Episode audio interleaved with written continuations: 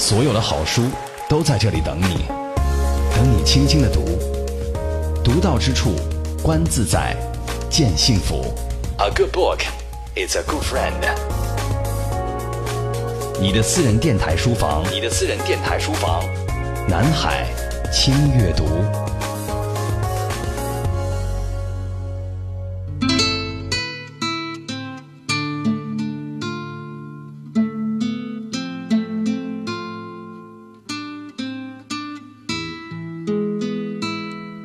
开微信一刷朋友圈，你会发现有很多你认识的人，同时他们现在都在台湾岛上旅游。的确，台湾是一个很好的度假去处。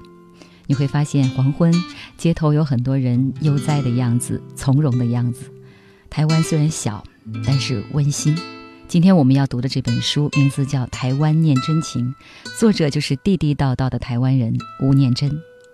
独到之处，乐在其中。这里是轻阅读，我是主持人周薇。非常感谢实习编辑班雪对本期节目的贡献。好，我们一起走进今天的台湾念真情。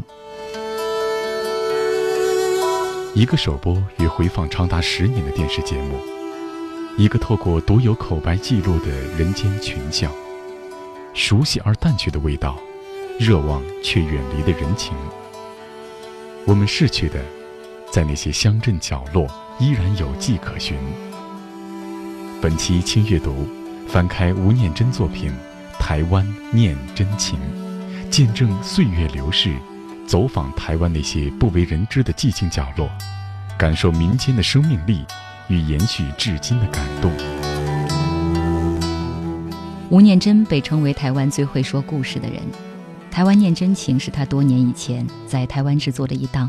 电视节目的名字，而这本书便是该电视节目的文字记录。很多很多年前，吴念真带着一组摄制队人马，走遍了整个台湾，记录下很多平凡人身上发生的不平凡的事，充分印证了“台湾最美的风景是人”这个说法。这些故事中的主角都是台湾最质朴的平民百姓，是生活在社会最底层的不为人知的群体。他们对传统的坚持，对美德的理解，体现了台湾最本初的生命力，也让读者更加真切地看到那些与我们渐行渐远的生活方式，理解台湾真正吸引人的地方在哪里。我人生写过的可以出版的文字真的不多，因为我写的最多的大概是剧本嘛，那电影剧本大概不太可能出版。那现在在内地所出了这三本书，大概就是我所有创作过的东西的大部分了哈。所以他们就是就说，那如果这本书可以出来的话，说不定会让读者更清楚从一些乡镇的东西去理解台湾。其实这本书的整个内容是一个电视节目，那个电节目电视节目就叫《台湾念真情》啊，就是我超在一九九六年的时候，一个新的电视台成立，他问我说，如果你要做节目，你想做什么？因为那个节目播了三年半，后来他重播了两次。所以整个几乎十年时间，那个电视一直有电视台一直有那个，但是我是一个不及格的，很不及格这样。呃，因为我那时候的角度是说，我好像带领的观众去一个我们都陌生的地方，从这个角度去去理解那个地方，或者理解一个人这样。所以对我来讲，其实做起来蛮蛮自在的。那对我来讲，我觉得我最大的收获不是不是收视率啊或什么东西的东西，而是同时你自己也走入好像台湾的每个地方。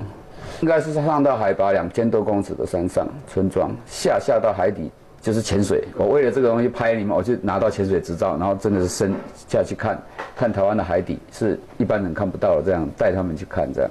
当然摄影师很辛苦了哈，但最重要，我觉得最大的收获是我后来跟这一些被访问者的很多人变成非常好的朋友，到现在为止都是。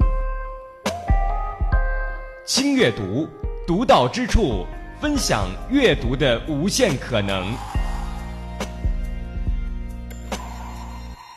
台湾读者曾这样评价这本书：此书仿佛是一部地图，导览了繁华落尽的寂寞角落。每一篇散文记录了每一个风华年代。曾几何时，那锣鼓喧天的小镇，如今消失殆尽，只剩一条条寂静小巷，见证岁月的流逝。从台北到台南，从屏东到台东，读这本书就像开始一场奇旅，一场随着吴念真细腻温暖讲述的台湾环岛游。每一个地方都有自己的历史，每一个地方都有说不完的故事。在葫芦墩西门町沿街卖面茶的阿公阿伯，瑞芳镇大山里连接村民情感和记忆的吉福社，新竹尖石乡，号称台湾最偏远的泰雅部落司马库斯。因觐见而保持三十年不变的高雄红毛港，还有闲适祥和的兰屿、狼岛村等等，大部分地方都很偏，不是山村就是海边，没那么繁华，也没那么富有，但大家都是一起的，都不担心。吴念真出生于台北县瑞芳镇的九份，九份是台湾知名的矿区。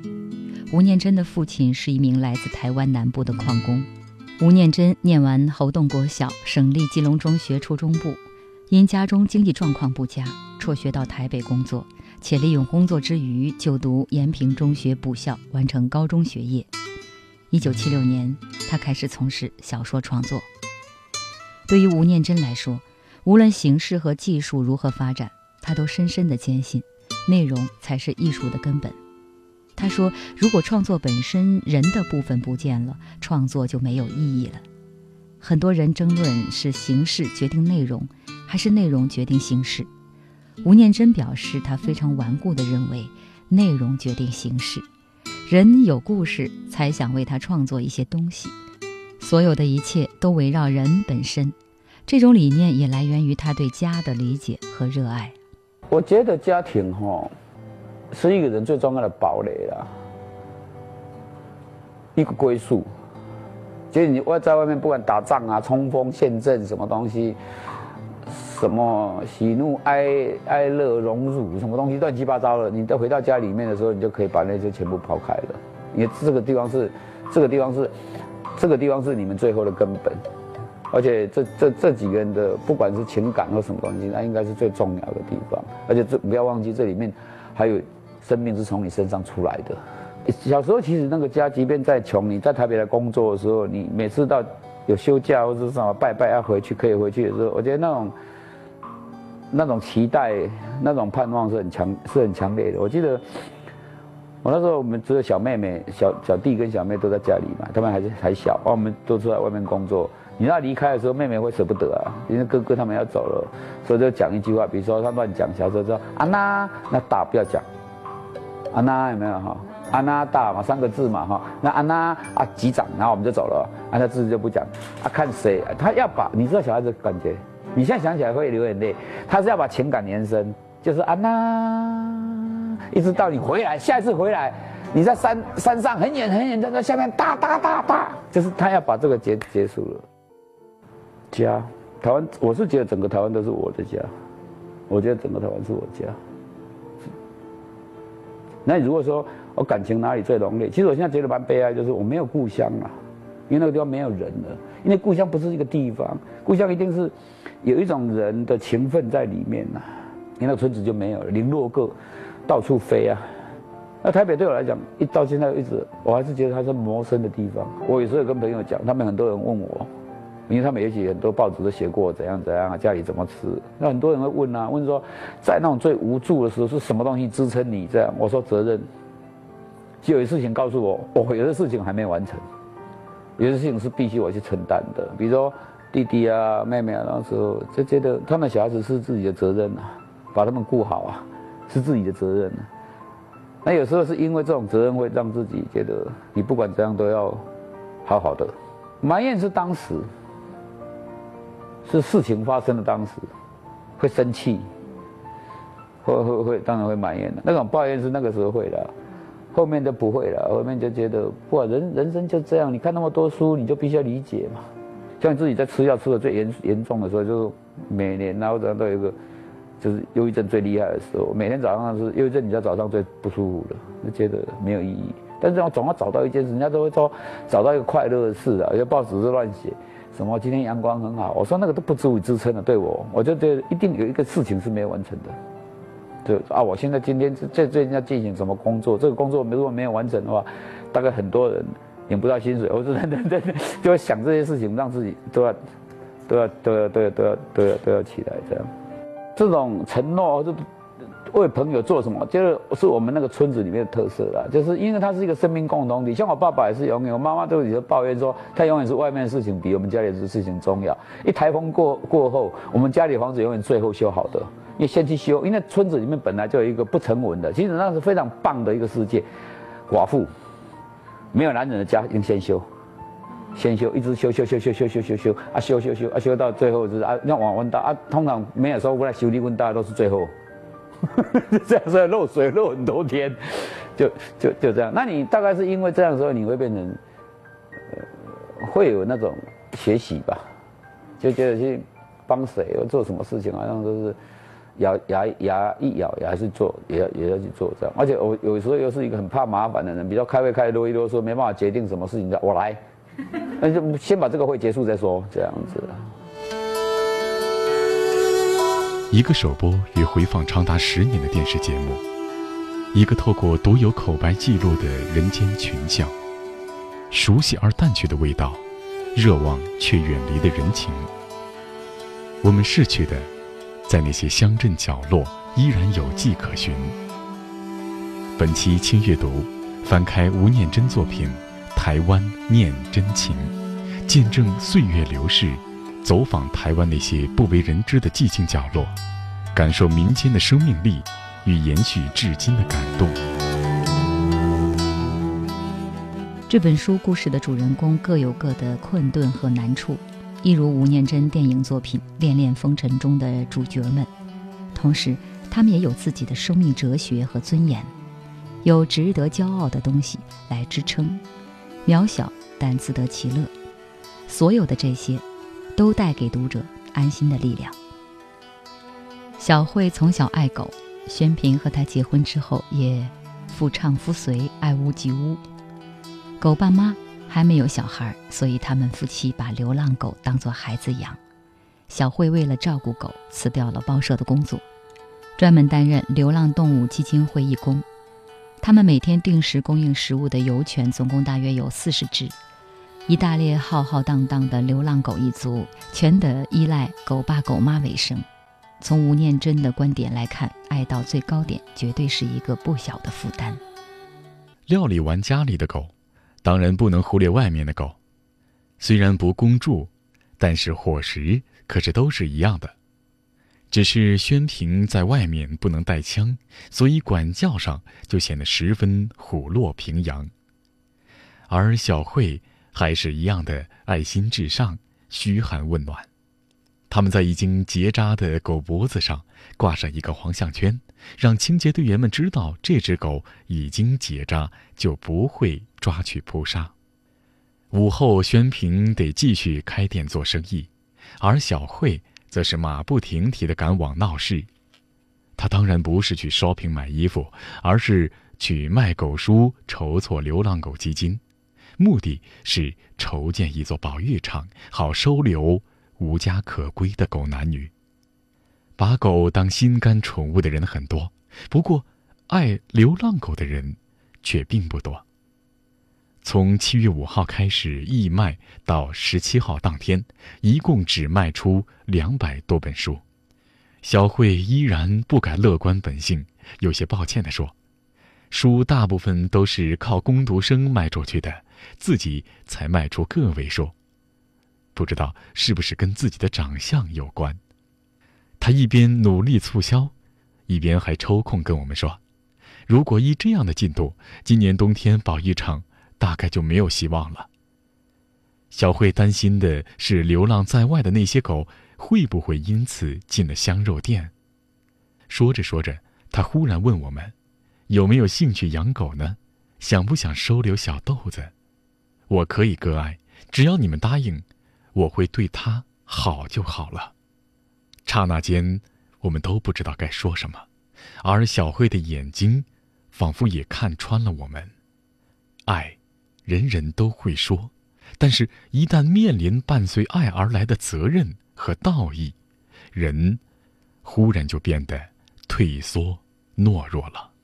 手心里的温暖，用各种方式交换花季到了等待灿烂牵手一起面对勇敢泪流过了会干心痛过了会习惯花季为了，感情圆满。我们互相取暖，有心事我和你彼此分担，没有你生命少一半。经过的挫折并不悲伤，从坎坷到平淡，你是我幸福的开关。这世界有你陪伴，任何事都变简单。终于知道我并不孤单。这一路有你陪伴，感动就永远收不完。终于懂得怎么办。这世界有你陪伴，还会有什么遗憾？你的喜怒哀乐我保管。这一路有你陪伴，就不怕要转几个弯。你让我乐观，有力量面对困难。台湾是一个清清淡淡的地方，就像这本书写的那样的一种感觉，愤怒都是淡的，喜悦也是淡的，但却都是真实的。也许正是因为这种淡，所以每个人都像悟透人生的哲人，即便生活困顿，也很少看到他们的抱怨和怨愤，反而总能在其中发现一丝希望的光亮。生命必须有裂缝，阳光才能照得进来。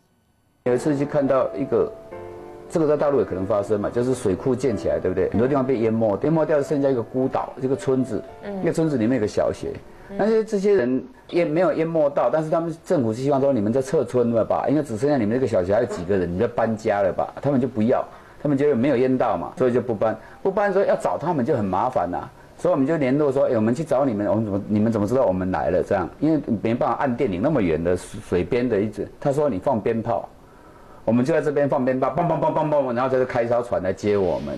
那我觉得，我是说为什么放鞭炮？他说那种感觉，你不觉得有人来找我们是一种喜事这样子？哎，然后这些小孩子要到那个学校去念书的时候，必须坐船。那政府又规定坐船必须要穿那个救生衣，所以每天早上就看到一些一年级的、六年级的大大小小，每个人穿一个救生衣上上船，然后啪啪啪啪就开到那个学校去上课。那这个学校，你看那个学生陆续毕业嘛，那政府也规定，一个学校如果少学生低于六个人的时候，就必须要强制废校。所以有一第一批毕业的时候剩下三个人，三个人一个校工，他就把孙子从城市的户口转进来，就把又把他接这样又接了三个，就这个学校又多延续了几年这样。那我觉得那种感觉，你从这个角度看就知道说，人对土地那种感情，就是我不愿意它不见了啊，因为不见了对啊爷爷那种孝公那种老人来讲，它是一种割裂，是一种生命的割裂。从观众的角度来看，不会啊，你们就迁到那个安安置的地方去，不是很好吗？所以你从这个角度去理解他们跟土地的感觉。然后比如说拍那个卖自助餐的老太婆，她以前是他们家是那种拆船的，就是船把它解体成废铁，但因为这样，他们家里就富有起来了。后来整个拆船的工业移到大陆之后，整个就没了之后，那拆船工人就没有工作，没有工作，他先生死了，他觉得那些拆船的工人就没有饭吃啊，所以他就卖就是卖自助餐给他们吃。可是那自助餐卖的很便宜，然后你工人来吃吃多少自己拿钱。所以这样，你到最后是呢，他每卖一天就损失一天，到最后卖掉两栋房子，卖到他儿子跟他讲说，你不要再卖了，不要再卖自助餐了。这样我们要去拍的时候，他儿子出来挡我们，说你一拍他会更有名，更多人来拍来，因为他们当初是帮让我们有饭吃的一群人，现在他没有饭吃了，我有能力我不给他们饭吃的时候，我会对不起我自己。这个听起来好像是儒家的在某些文章里面所写到的，但是真正能做到的，其实是这些默默无名的人。别人是卖田养儿子，他是卖房子养别人的儿子。今年六十七岁的阿婆经营的自助餐厅，无论饭菜一律五元，再笨的人一看也知道是稳赔不赚。到现在，他仍然是每天一大早就到那间根本不像店的店里，略做准备之后，推着车子去菜市场备办菜色。买菜车是孙子用过、退休的婴儿车，脚上穿的是家里没人穿、闲在那里的粉红色雨鞋。阿婆就这样完全违背商业原则的经营了四十八年，依然无怨无悔。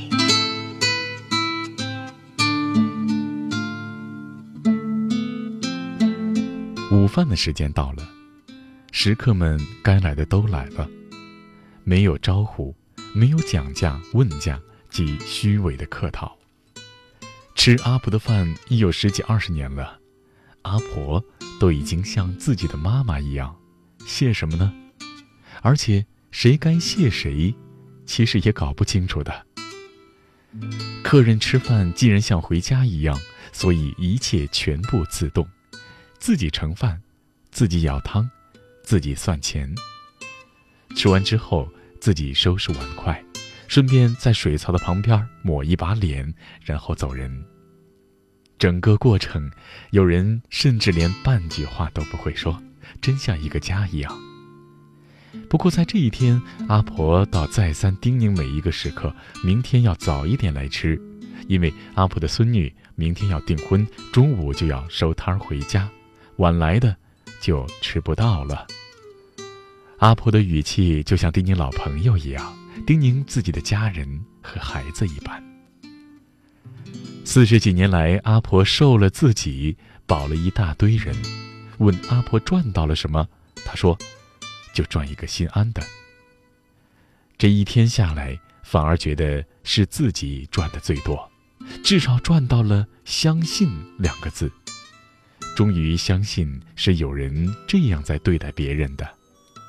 一个远在高雄盐城部，没有念过什么书，也不太认识字的欧巴桑。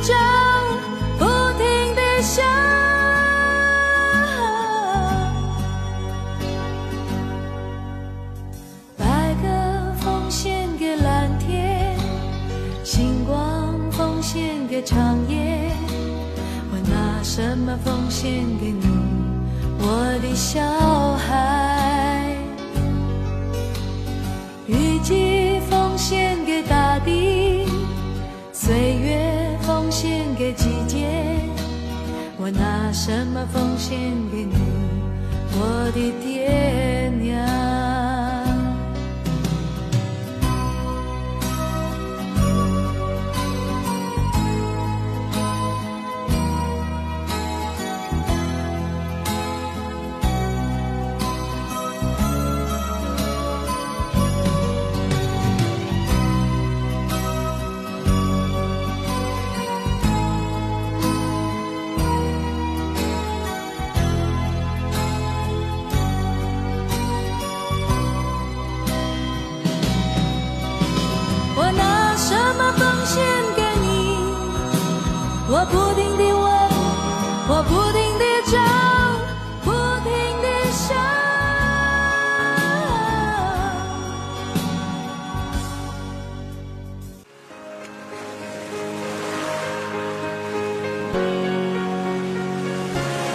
的好书都在这里等你，等你轻轻的读，读到之处，观自在，见幸福。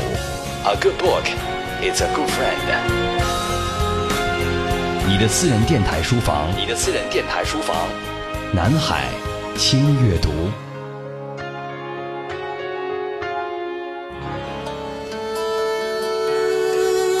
一个首播与回放长达十年的电视节目，一个透过独有口白记录的人间群像，熟悉而淡去的味道，热望却远离的人情。我们逝去的，在那些乡镇角落依然有迹可循。本期轻阅读，翻开吴念真作品《台湾念真情》，见证岁月流逝。走访台湾那些不为人知的寂静角落，感受民间的生命力与延续至今的感动。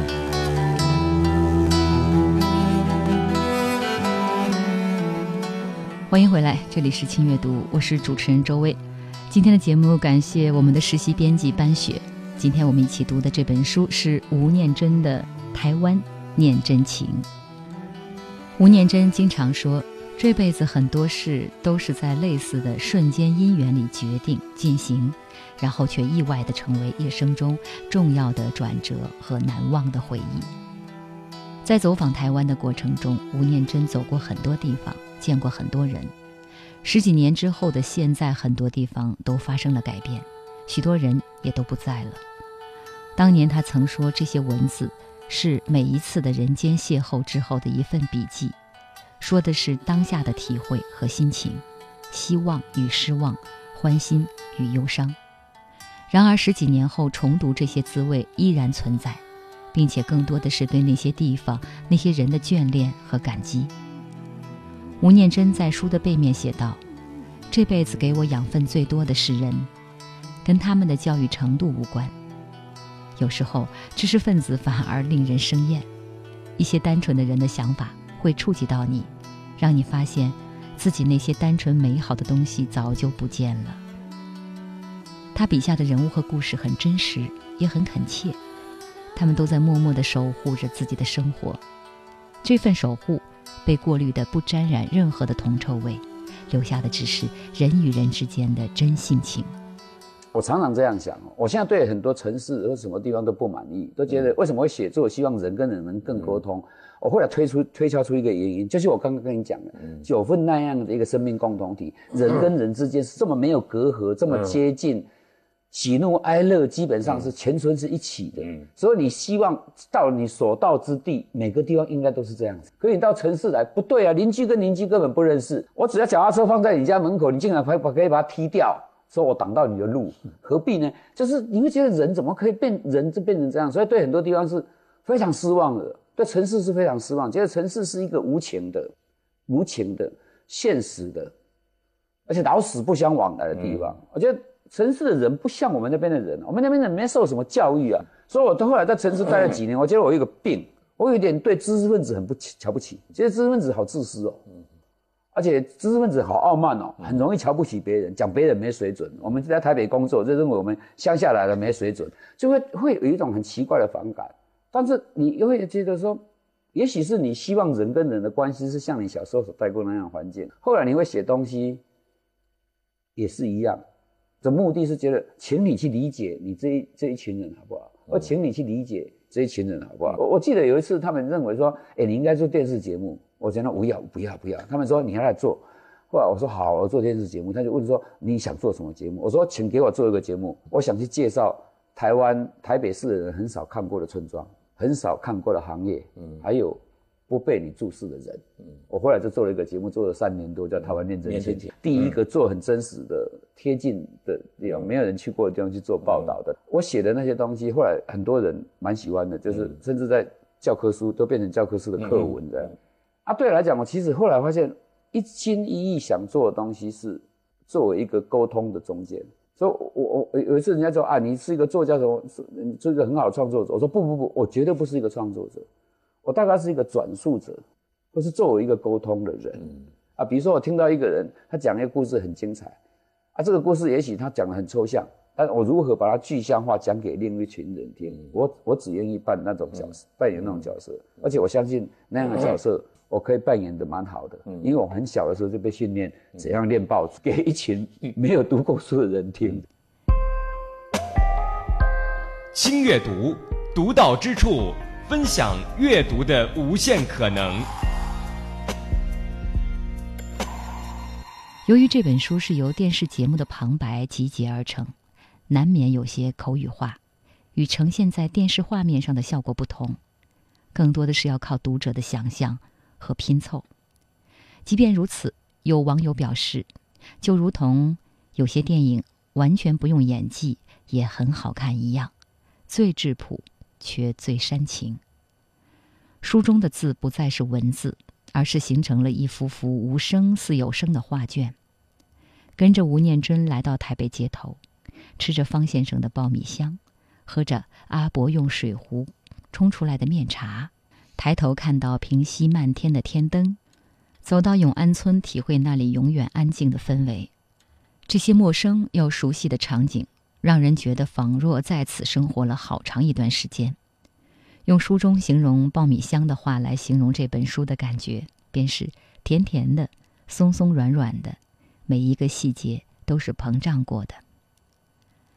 在花莲玉里地区，有这样一间全台湾独一无二的会走路的邮局，它会自动开到家门口，替人们服务。对于那里的人来说，并不感到惊奇，不但习以为常，甚至还把它当作生活的时钟。这个邮局在一部车上，工作人员总共才两个人。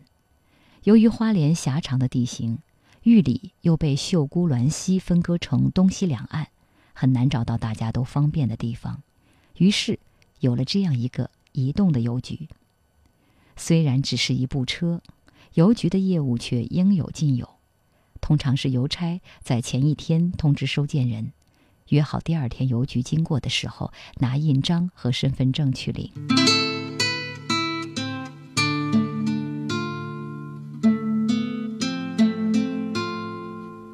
既然是全岛唯一的行动邮局，于是和它有关的一切就成为了集邮人士的最爱。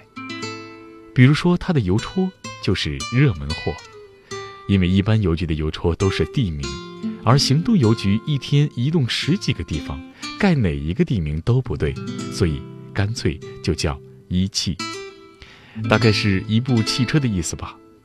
这一气之下，有时候可忙坏了这两个老实人。他们说，许多人会寄汇票来给他们买邮票首日封，请他们盖上一气的邮戳之后再寄回去。邮务是季先生说，有一些民众还教你邮票要怎么贴，贴几元的邮票，日戳要怎么盖，盖在角落还是中间，他们都会画好，甚至连日期也要特别的规定，如自己的生日。事先就寄过来，然后叫他们在他生日的那一天帮他盖好，再寄回去。甚至等过一个三个月的。局长说，每一次只要新邮票上市的那一天，一定特别的壮烈，两个人的手就像弹簧一样。不过没关系了，反正是举手之劳嘛。这话倒挺写实的，只不过是举几百次的手。临走时，我们还是忍不住让局长举了一次手。我们写了一封信，盖上了邮戳，寄回公司。除了纪念之外，我们也想让那些不知道有行动邮局的人，在地图上拼命找一个叫“遗弃”的地方。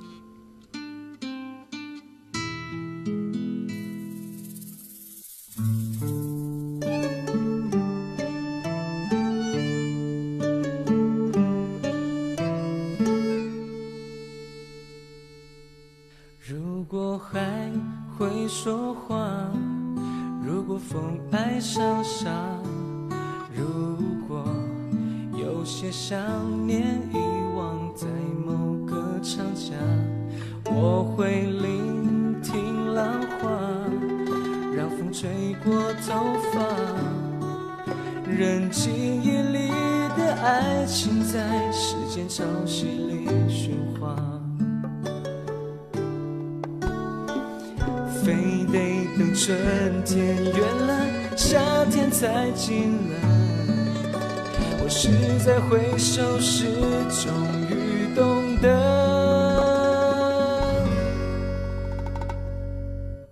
当阳光再次回到那飘着雨的过境之南，我会试着把那一年的故事。再接下去说完，当阳光再次离开那太晴朗的过境之南，你会不会把你曾带走的爱，在告别前用微笑去归还？来到台湾，听到最多的话就是谢谢。陌生人与陌生人之间也有着一份真心的情谊。公交和捷运上的博爱座，无论何时都是空着的，他们把它留给需要的人。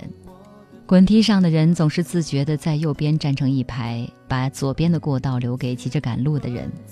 走在路上，会有好心的阿伯骑着机车让你搭顺风车，而你不用担心他会把你拐跑。问路的时候，如果对方不知道，便会赶快打电话问朋友。你说不用麻烦了，而他却说不会啊，这样下次再有人问我，就会知道怎么走了。台湾人完美的验证着卢梭的“参差多态乃是幸福本源”。在这里，各种各样的小故事穿梭在一起，台湾就像是最温柔的母亲，一睁一闭看着台湾各地的变化。庇佑这方净土上的每一个人。九十年代末的台湾，有一群人被称为是专替台北市擦屁股的人。每天的凌晨，在大部分台北市民还在熟睡的时候，他们一天的工作正式开始。这群人就是位于台北县板桥的台北市环保局水肥处理队。水肥队分为抽班和挑班两种。有人怀疑九十年代的台北还需要靠人力来挑肥吗？吴念真带我们来到康定路一个狭窄黑暗的旧小区，见到了这样一些不为人知、默默工作的老人们。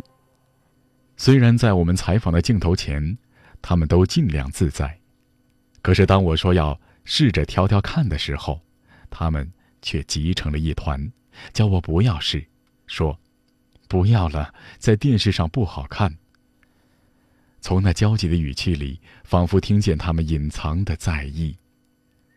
能不在意吗？也许对我来说，只不过是一个小时的作态，或是满足一下小时候挑肥浇菜的记忆。但是对他们来说，可是每一天无法逃避的工作。清晨两点二十分，在康定路的另一个旧小区，学校预定地的房子迟早都要拆迁了。所以没有人愿意改建，旧房照住，饭照吃，屎照拉，可是水肥车又开不进来，所以善后就得靠这些老人家来处理。根据统计，这样的粪池全台北市还有一百多处，零散的遍布各地，其共同的特点是都位于老旧阴暗的老市街里。老市街。老房子的老粪池里，靠的是一群老人家来处理。这样想着，仿佛就是一种苍凉。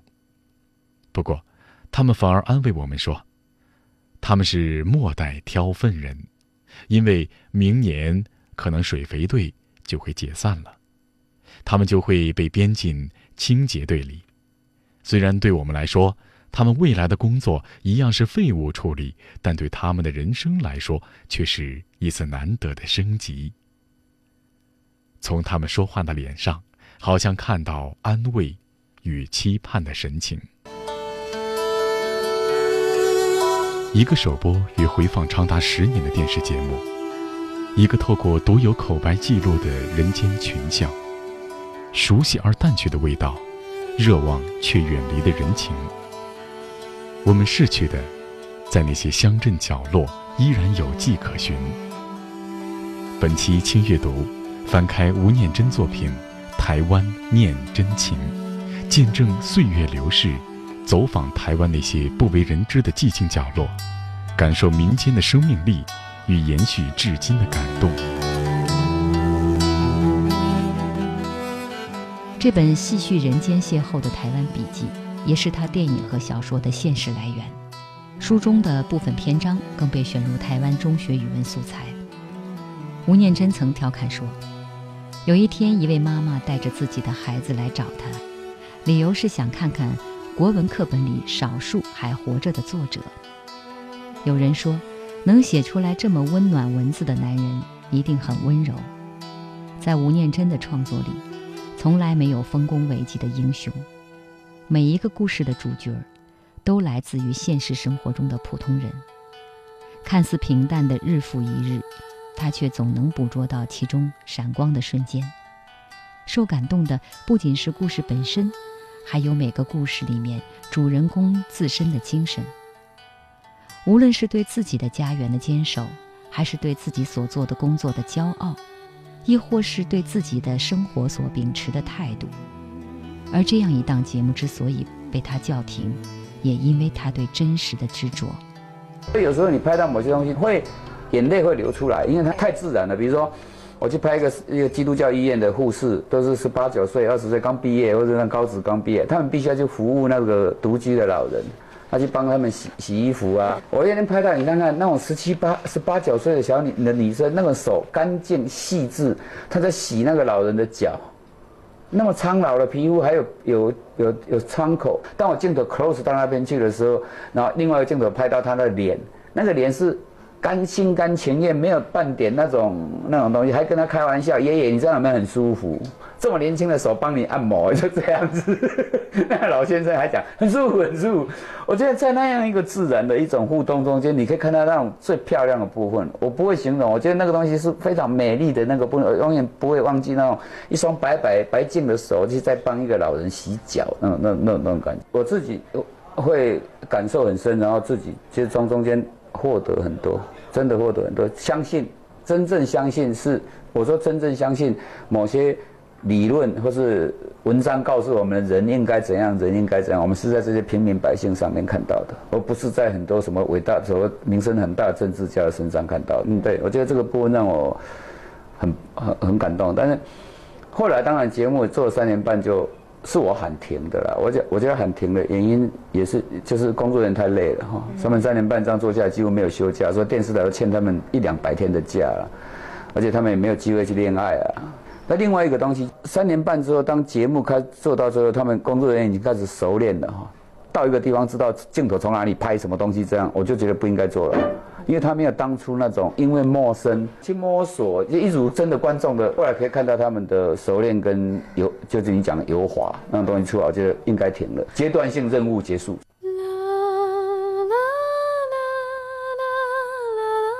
有读者在读完这本书之后说，对传统也好，对人情也好，走遍全台湾，包括离岛，去记录那些值得珍惜的、可能会消逝的某些傻气的坚持本身。就是一种值得欣赏的投注。吴念真一个电视节目的文字笔记，隔了一个海峡，隔了漫长岁月，却依然充满了生气。那些日渐老去的人们的温和、痴迷、勇敢和执拗，那些故事里蕴含的随性、离奇、坚韧与安详，都成为了那个叫台湾的小岛上抹不掉的记忆。我们去倾听，感受。去理解记忆，只不过是莫名其妙的觉得这些故事似乎也是属于自己的一份情谊。一个人，一座城，一代人，一段梦。人与这个世界总有千丝万缕道不清的情。吴念真在书中写：人慢慢走了，带走的也仿佛是皮肤的颜色吧。乡情留着，冬季雨留着，蓝天大海留着。人们看不见的寂寞，也留着。台湾真的是一座让人惦记的城市。如果你去过，你一定会说还想再去。它的温情，它的可爱，去过的人都会在心里留下深深的烙印。好吧，无论你到底有没有去过台湾，希望你能通过今天介绍的这本书，感受到台湾人口中的小确幸，那些微小但确实存在的幸福。好，今天实习编辑班雪为大家推荐的这本吴念真的《台湾念真情》，希望你能够喜欢。今天的轻阅读就是这样，感谢各位，我们下期再约。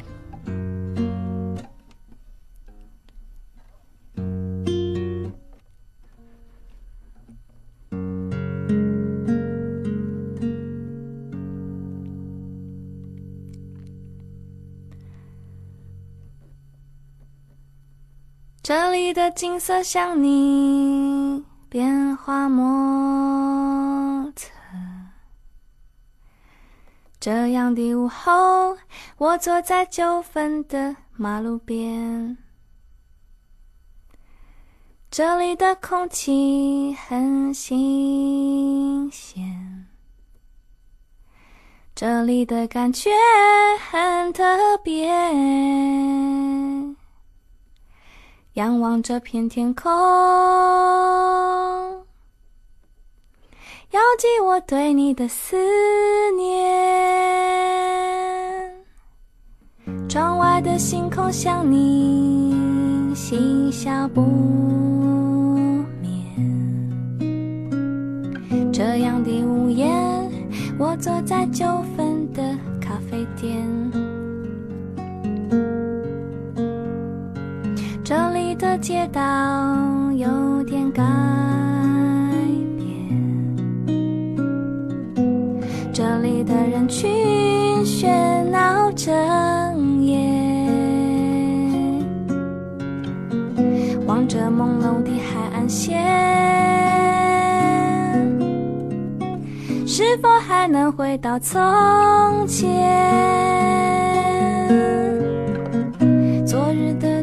春，今天的事情想你，而你也早已不是你。我的心是一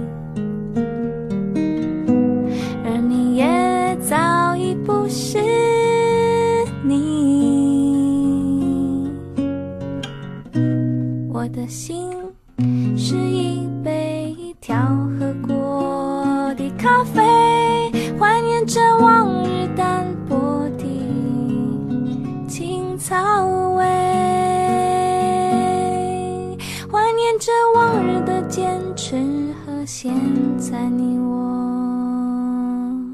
的改变